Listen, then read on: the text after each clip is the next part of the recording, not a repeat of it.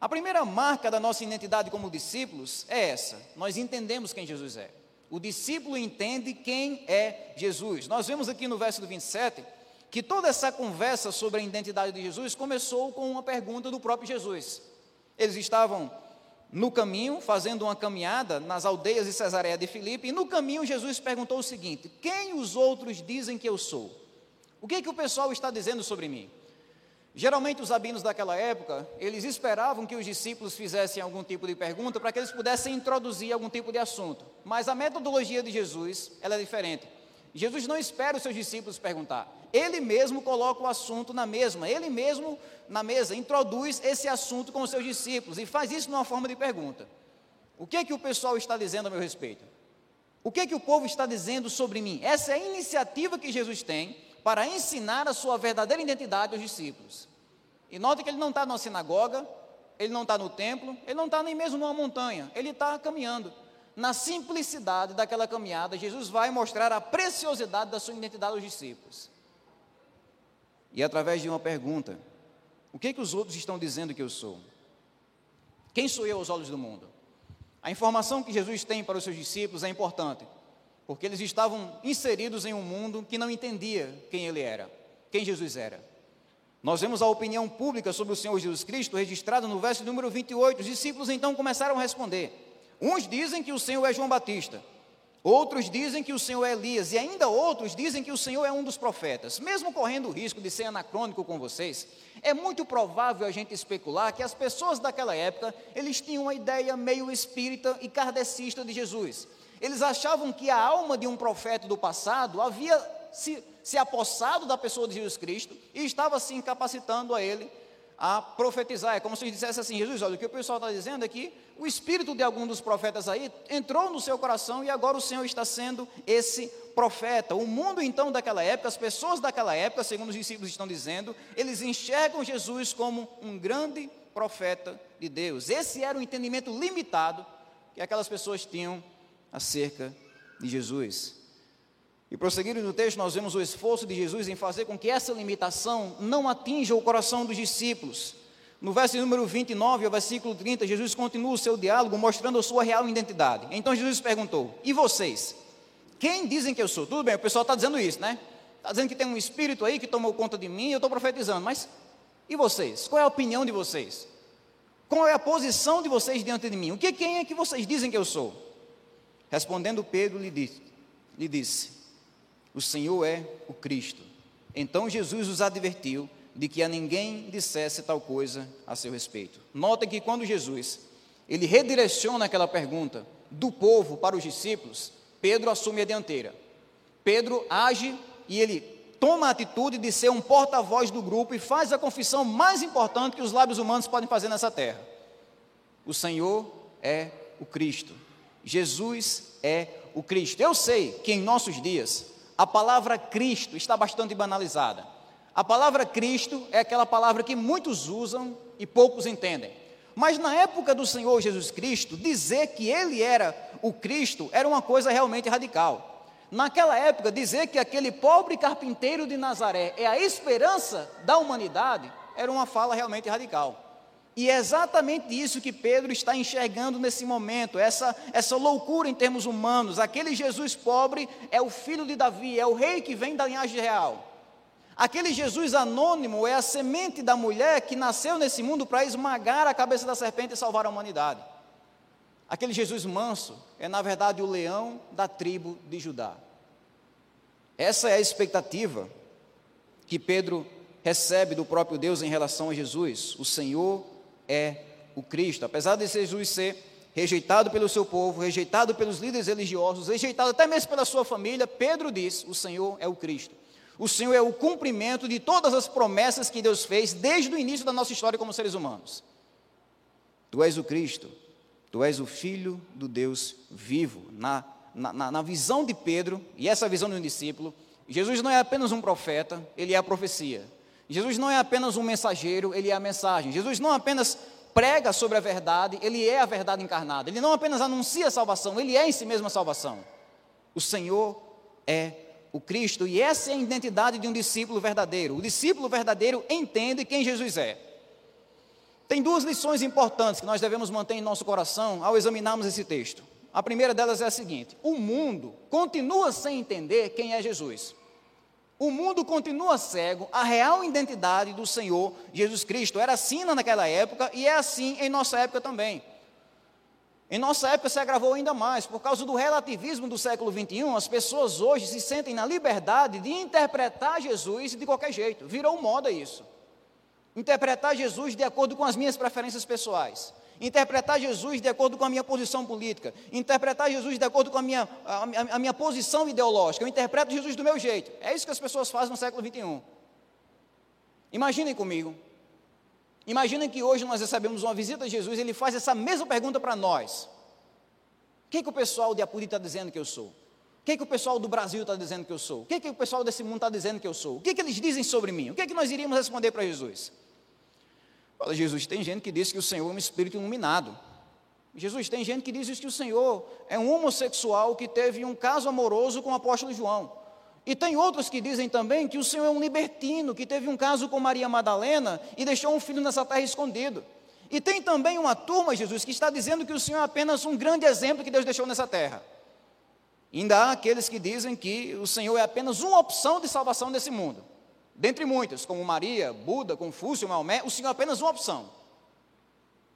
Se Jesus fizesse essa pesquisa, essa seria a nossa resposta a ele. Comprovando a lição que esse texto vai nos ensinar. O mundo continua cego à identidade verdadeira do Senhor Jesus Cristo. O mundo continua sem entender quem Jesus realmente é. Mas o que vemos no texto não é apenas a ignorância do mundo, nós vemos também a consciência do verdadeiro discípulo, deixando o mundo de lado agora. E o discípulo, e o crente, o que é que ele pensa sobre Jesus Cristo? O discípulo, diferentemente da opinião pública, da opinião do mundo, o discípulo tem o entendimento de que Jesus é o Cristo. A identidade do discípulo está fundamentada no fato de que ele reconhece Jesus como Cristo. Ele reconhece Jesus como seu Salvador. Ele vê em Jesus a encarnação da verdade, a salvação do mundo, o centro do universo o cumprimento de tudo aquilo que Deus já vinha prometendo. Então, enquanto o nosso mundo é arrastado por diversas ideias, imaginações e utopias sobre quem é Jesus, nós entendemos com os nossos pés no chão o seguinte: Jesus é o nosso Salvador, Jesus é o nosso Cristo, é Ele que traz redenção para o nosso coração. Essa é a nossa identidade como discípulos. Reconhecer Jesus como o nosso Cristo. A nossa identidade como discípulos, então, está fundamentada na identidade de Jesus como Cristo de Deus. Mas prosseguindo aqui no texto, nós vemos que o discípulo, ele não apenas entende quem Jesus é, ele entende também o que Jesus fez. Não apenas entendemos quem é a pessoa de Jesus, mas entendemos também a obra do Senhor Jesus Cristo, o que ele fez por nós.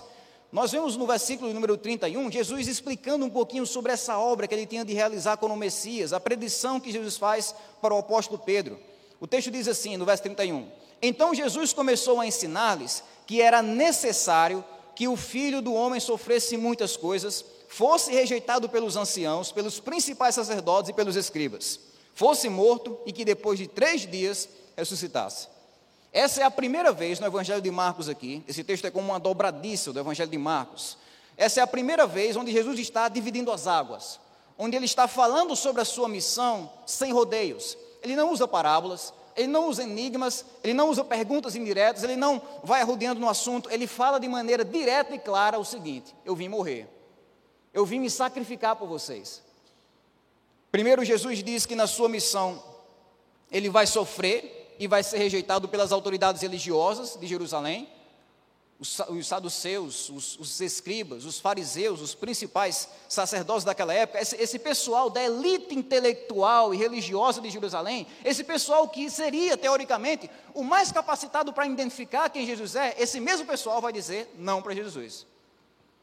Vai torturar Jesus, vender Jesus e assassinar Jesus. Jesus diz isso: primeiro eu vou sofrer e ser rejeitado pelas autoridades religiosas e civis do nosso tempo. Segundo, Jesus disse que iria não apenas sofrer, mas também ser morto. O filho do homem vai provar a morte, ele vai morrer. Cristo vem justamente para assumir o lugar do pecador e sofrer a condenação do castigo de Deus sobre si mesmo. Ele vem morrer em nosso lugar. O salário do pecado que estava destinado a nós, Cristo coloca na conta dele e sofre a nossa morte. E terceiro, Jesus disse que, apesar de morrer, ele também iria ressuscitar ou seja, a morte, ele está esclarecendo isso para os seus discípulos. A morte não vai ser um ponto final na minha missão como Messias. A morte vai ser uma vírgula, é apenas uma pausa. A minha missão como Cristo, como Messias, ela vai continuar, porque ao terceiro dia o Filho do Homem há de ressurgir. Ele venceria a morte e triunfaria sobre os nossos pecados. Essa é a maneira, irmãos, de Jesus explicar aos seus discípulos aquilo que ele veio fazer. Essa é uma maneira de Jesus dizer aos seus discípulos que o seu sofrimento, a sua morte na cruz, não seria acidental, seria intencional. Não é que de repente, nossa, aconteceu um acidente, Jesus morreu na cruz. Não, Jesus está dizendo, eu vim especificamente para isso. Eu vim para morrer na cruz. Não foi um acidente, não foi algo que fugiu do controle, mas foi o meu propósito e a minha determinação de pagar pelos pecados de vocês, de fazer a vontade do meu Pai, de cumprir as demandas da lei de cumprir as promessas e as profecias de Deus. Ele vem então para morrer pelos nossos pecados. E é claro que os discípulos não conseguiram engolir isso tudo. Eles ficaram engasgados nesse momento. Eles ficaram entalados, como a gente disse. Eles não conseguiam aceitar aquela realidade. Nós vemos isso na reação de Pedro. O verso número 32. E isto ele expunha claramente. Então Pedro, chamando-o à parte, começou a repreendê-lo. É nesse ponto que nós somos apresentados aqui, a ignorância de Pedro. Pedro sabia a identidade de Jesus, mas Pedro não sabia ainda qual era a missão de Jesus. Ele não entendia direito o que Jesus veio fazer. É por isso que o apóstolo Pedro começa a protestar contra Jesus, dizendo mais ou menos isso: Jesus, Jesus, espera aí, Jesus, vamos pegar leve. Jesus, você é o rei. O Senhor é o rei dos reis. O rei não sobe numa, numa, cruz, o rei sobe no trono. Jesus, o Senhor, é o rei. O rei não é esmagado pelos seus inimigos, o rei esmaga os seus inimigos. Pedro não conseguiu entender aquilo. Ele ficou engasgado diante daquelas palavras de Jesus, porque na visão dele, se Jesus morresse como Messias, esse seria um sinal do fracasso da missão. Ele não entendia que aquele que vem como filho de Davi, o rei que vem da linhagem real, também é o servo sofredor de Isaías 53 que vem sofrer pelos pecados do seu povo. Essa era a ignorância de Pedro, mas não apenas ignorância. Pedro também tropeçou nesse momento na arrogância. Na arrogância. O texto vai dizer que ele assumiu uma postura de superioridade tão grande em relação a Cristo, que ele deu um carão em Jesus. Ele deu um carão no Criador dos céus e da terra. Ele chamou Jesus num canto, o texto vai dizer isso especificamente. Ele chamou Jesus num canto e começou a reprovar Jesus, uma mísera criatura tirada do pó, que volta ao pó também, está reprovando o Criador dos céus e da terra. Repreendendo Jesus. A palavra reprovar aqui no original significa uma raiva santa. É como se Pedro achasse que ele estava com a razão do próprio Deus. É o próprio Deus que está ali do seu lado. É por isso que ele reprova Jesus. Mas, ironicamente, as palavras de repreensão que Pedro está pronunciando para Jesus não tinham a sua origem em Deus. Tinham a sua origem, ironicamente, no próprio diabo. Satanás estava fazendo com que Pedro falasse aquelas coisas. É isso que vemos na repreensão de Jesus, do verso 33. Mas Jesus, voltando-se e vendo os seus discípulos, repreendeu Pedro e disse: Saia da minha frente, Satanás, porque você não leva em consideração as coisas de Deus e sim a dos homens. E é assim que nós somos apresentados a uma das repreensões mais duras, agressivas, violentas e diretas do Senhor Jesus Cristo em todos os evangelhos. Saia da minha frente, Satanás. Primeiro, Jesus repreende a visão humanista de Pedro. Pedro, você não entende as coisas de Deus. A sua visão é humana. A sua visão é humanista. Você está examinando apenas as coisas aqui por fora. E humanamente falando, Pedro tinha razão, né? Humanamente falando, um rei que é assassinado numa cruz, ele não sai dessa cruz vitorioso, ele sai dessa cruz envergonhado derrotado. Na equação humana, um grande líder morrendo na cruz é sinônimo de desastre e fracasso. Humanamente falando, é impossível Jesus, como rei, triunfar numa cruz. E o erro de Pedro foi ter comprado essa visão humana. Você não entende as coisas de Deus, você entende apenas as coisas humanamente falando. E nós vemos que, em segundo lugar, Jesus repreende não apenas a visão humana de Pedro, mas também a visão satânica dele. Ele diz: Para trás de mim, Satanás. A visão de que Jesus deveria evitar a cruz, ela não é apenas humana, ela é diabólica, ela é satânica. O mesmo diabo que visitou Jesus Cristo lá no deserto, dizendo: Você não precisa ir para a cruz, eu posso dar o mundo todo a você se você se ajoelhar e me adorar. Não precisa de cruz. O mesmo diabo que disse isso a Jesus lá no deserto está influenciando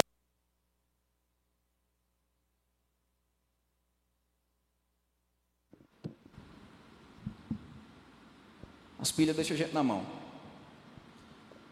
Novamente, Satanás está ali, influenciando o apóstolo Pedro com o mesmo discurso: Tenha compaixão de ti, Jesus. Você não precisa dessa cruz. Você não precisa sofrer desse jeito. Você não precisa passar por isso. Eu não estou dizendo aqui, é claro, que o apóstolo Pedro, naquele momento, estava sendo o próprio diabo, ou até mesmo habitado pelo diabo, mas ele estava sendo influenciado pelo diabo. As suas palavras eram diabólicas, tanto na origem como também no conteúdo. Satanás estava ali, através de Pedro, tentando desviar Jesus Cristo da cruz. E se Jesus ouvisse aquelas palavras de Pedro, toda a nossa salvação como povo de Deus acabaria ali.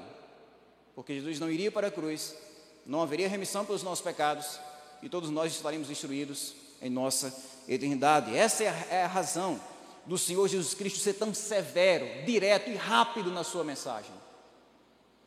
Para trás de mim, Satanás. Você não entende as coisas de Deus. A reação de Jesus nesse ponto visa enfatizar uma única verdade tanto para Pedro como para os discípulos. O discípulo verdadeiro, ele tem de entender a missão de Jesus. Nós temos de entender como discípulos não apenas quem Jesus é, mas também o que Jesus faz. Ao mesmo tempo que entendemos que Jesus é o Messias, é a pessoa prometida de Deus para trazer salvação, nós entendemos também como ele traz essa salvação. Como ele opera a nossa redenção, como o Salvador prometido, ele vive uma vida de perfeição diante de Deus. Então, se a nossa vida ela é marcada por imperfeições, por erros e por fracassos espirituais e pecados, a vida de Jesus é absolutamente perfeita. Ele vem para viver em nosso lugar, acertar onde nós erramos e ser fiel a Deus onde nós pecamos. Mas Jesus vem também para morrer na cruz, em lugar do seu povo. Ele, ele fala sobre isso no texto. O filho do homem tem de morrer na cruz, carregando nossas falhas, carregando nossos erros, absolvendo sobre si mesmo a ira de Deus que nós iríamos receber no inferno. Cristo morre por causa dos nossos pecados. Mas ele não permanece morto. Nós entendemos também que Jesus vence a morte e ele compartilha essa vitória com a gente. O mesmo Jesus que triunfou sobre a morte é o Jesus que promete que no fim da história nós também iremos ressuscitar para uma eternidade de alegria, gozo, serviço e adoração a Deus. O Filho do Homem vai ressurgir ao terceiro dia. Essa é a percepção que o discípulo tem da obra de Jesus. A nossa identidade como discípulos está enraizada nessa obra perfeita e completa que Jesus faz em nosso favor, em favor do seu povo. Mas prosseguindo no texto, nós vemos que Jesus diz outras coisas para os seus discípulos. Jesus não diz apenas, vocês devem entender o que eu vou fazer. Jesus diz também, vocês devem me acompanhar no que eu vou fazer. O discípulo de Jesus, como vemos aqui no texto, é aquele que entende o que Jesus quer. É aquele que tem sabedoria para discernir o chamado de Jesus. E o texto vai destacar algumas verdades sobre esse chamado. Primeiro, nós vemos o texto no verso 34, que o chamado de Jesus é individual é individual. O texto diz: Então Jesus, convocando a multidão e juntamente com os seus discípulos, Jesus lhe disse: Se alguém quer vir após mim, se alguém, se alguém, não é se um grupo de pessoas, se alguém vai por você, não, é se alguém, se alguém quiser vir após mim. Jesus está agora convocando toda a multidão, ele não fala mais apenas para Pedro, ele não fala mais apenas para os seus discípulos, ele convoca todo o povo e traz esse chamado que é importante para todo mundo reúne a multidão e diz: Se alguém quiser vir após mim. Perceba que ao mesmo tempo esse chamado ele é coletivo para todo mundo, mas ele é individual. É se alguém, é uma pessoa que tem de responder. É você que tem de responder por si mesmo. Esse é o processo da salvação. Isso quer dizer que a decisão de seguir Jesus, ela é sua e de mais ninguém. Não é o seu pai que pode tomar essa decisão por você, ou o seu filho, ou a sua esposa, ou o seu avô, ou o seu neto, não, a decisão é pessoal e individual. Se alguém quer vir após mim, é da individualidade de cada um. Mas não apenas individual, o chamado de Jesus também é sacrificial. Ele diz: Se alguém quiser vir após mim, negue a si mesmo e tome a sua cruz. Essa é uma imagem forte. Na nossa linguagem, é como se Jesus estivesse dizendo: Se alguém quer vir após mim, tome a sua forca, tome a sua cadeira elétrica, Tome, tome a sua injeção letal e me siga. Se alguém quer vir após mim, tome a sua cruz. Os ouvintes de Jesus estavam bem familiarizados com a ideia de crucificação. Isso porque era rotina para eles, eles, por exemplo, saírem de casa e verem um homem carregando a haste horizontal de uma cruz na rua, nas ruas de Jerusalém, enquanto era vaiado pela multidão. Ele carregava aquela peça pesada, grossa de madeira, cheia de flepas, até o local onde ele seria crucificado publicamente e morreria lá, de maneira lenta, de maneira desumana, de maneira excruciante, de maneira dolorosa. Essa é a imagem que o Senhor Jesus Cristo está utilizando aqui para descrever o chamado que ele tem para nós. Não é tome a pena, não é tome a sua florzinha, não é tome o seu travesseiro, não é tome a sua cama, não é tome a sua rede, é tome a sua cruz. Esse é o chamado sacrificial que o Senhor Jesus tem para os seus discípulos. Essa é a figura que ele usa para descrever o chamado que ele tem para o nosso coração. É de crucificar o velho homem, é de ser violento e cruel, não contra as outras pessoas, mas contra os nossos pecados, as nossas falhas, a nossa natureza pecadora. É a gente assassinar o nosso ego, negar o nosso eu e suportar também qualquer tipo de vaia e humilhação desse mundo. Tome a sua cruz. Prosseguindo no texto, nós vemos que o chamado de Jesus é também relacional. Ele diz: Se alguém quer vir após mim, tome a sua cruz, siga-me. Jesus disse que nós devemos seguir a pessoa dele, quem ele é. Jesus não disse: Se alguém quer vir após mim, siga um código moral, siga um código ético, siga uma legislação, ou siga um livro doutrinário, ou se alguém quiser vir após mim, siga o seu próprio coração. É o que o mundo diz na nossa época, né? Siga o seu próprio coração.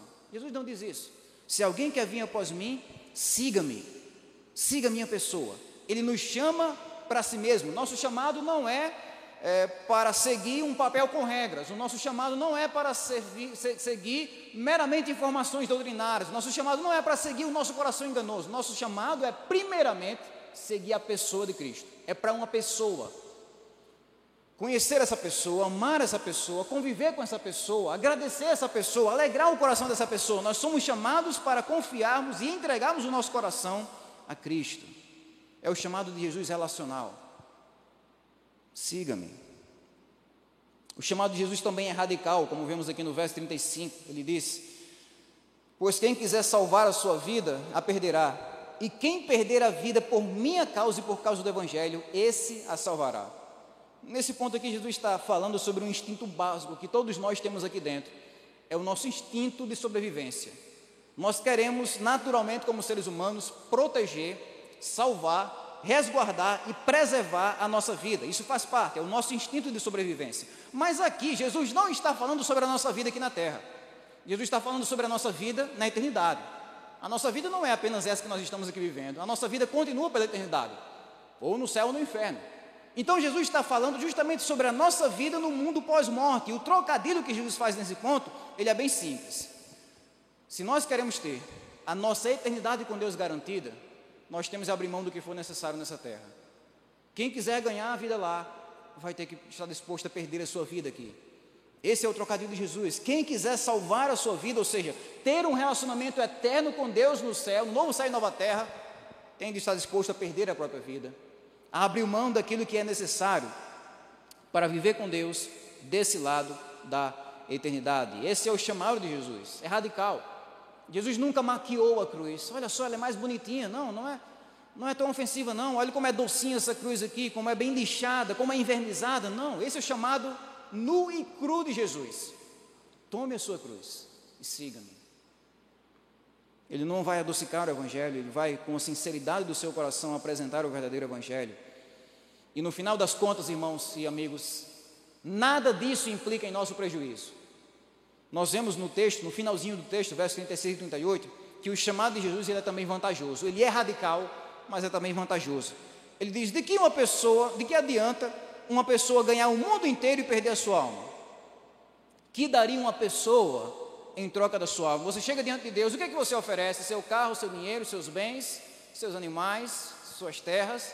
O que é que você pode dar pela sua alma? Jesus pergunta isso. A resposta, claro, retórica é nada. Não podemos comprar nossa alma. Aí Jesus conclui dizendo o seguinte: Pois quem nessa geração adúltera e pecadora se envergonhar de mim das minhas palavras, também o filho do homem se envergonhará dele, quando vier na glória do seu Pai com seus santos anjos. Em termos humanos, a argumentação de Jesus aqui, ela é lógica, ela é simples, ela é coerente, ela é racional. Ele vai dizer qual é a vantagem de uma pessoa ganhar o mundo inteiro e perder a alma.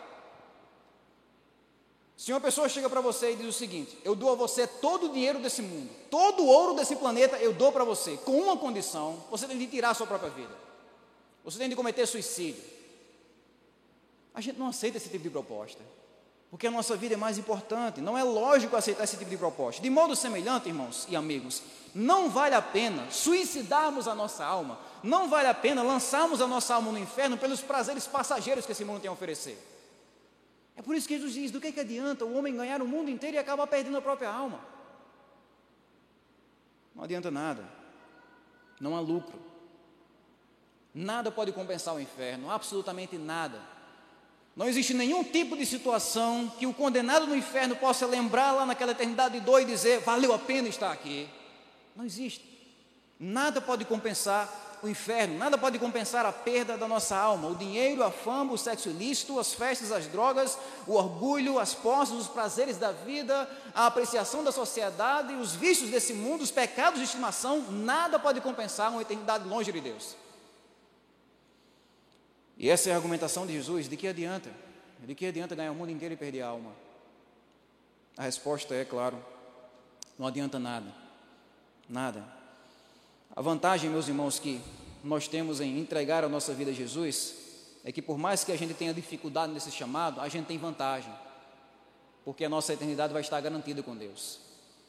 Em 1956, pouco antes de ser morto no esforço de evangelizar os índios Aucas, no Equador, o missionário Jim Elliot disse o seguinte: ele disse, não é tolo aquele que dá o que não pode perder para ganhar aquilo que não pode perder. Não é tolo, melhor dizendo, aquele que dá o que não pode manter para ganhar aquilo que não pode perder. Se eu estou dando a minha vida e eu não posso manter essa vida, eu não vou ser tolo se eu entregar essa vida para Deus e ganhar um relacionamento com Deus que eu nunca vou perder. Eu estou entregando para Deus uma coisa que os homens podem tirar de mim, mas eu estou ganhando de Deus uma coisa que, como o apóstolo Paulo diz, nem os anjos, nem os principados, nem as potestades, nem qualquer tipo de doença, fome, nudez ou espada, nada pode arrancar essa salvação do meu coração, o amor de Cristo em meu coração. Então não é tolo aquele que dá o que não pode manter para ganhar o que não pode perder. Não é tolo. Foi assim que esse missionário foi assassinado por índios pregando o evangelho. Enquanto muitos diziam que cara tolo, que cara idiota, ele vai para aquela tribo, ele sabe que vai morrer, ele vai pregar Jesus lá. Ele diz: "Não, não é tolo eu estou dando o que não posso manter. Eu não posso manter essa vida. Então, se eu dou essa vida, faz sentido para Jesus e para Deus. E eu estou ganhando aqui uma coisa que eu não posso perder: a minha eternidade, o meu galardão, o meu relacionamento com Deus. É assim que nós chegamos à última lição do nosso texto. O discípulo é aquele que entende e atende ao que Jesus quer. Em um mundo hedonista, onde as pessoas estão buscando desenfreadamente os próprios prazeres, confundindo o prazer com a alegria o discípulo sabe que aceitar Jesus implica em negar a si mesmo.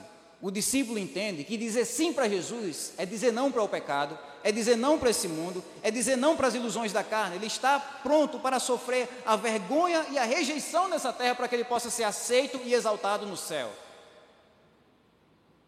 A identidade do discípulo, então, é de alguém que está crucificado com Cristo, como Paulo disse. Eu estou crucificado para esse mundo e esse mundo está crucificado para mim. Não sou mais eu que vivo, mas é Cristo que vive em mim. É assim que tomamos a nossa cruz.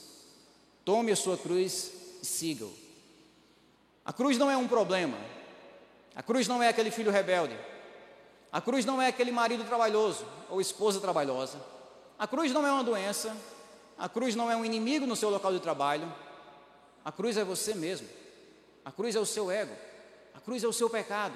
A cruz é a nossa natureza carnal. É isso que Jesus está dizendo. Vocês precisam dizer não às paixões erradas, precisam aniquilar a velha vida, precisam abrir mão dos velhos sonhos, precisam abandonar os velhos vícios e me seguir.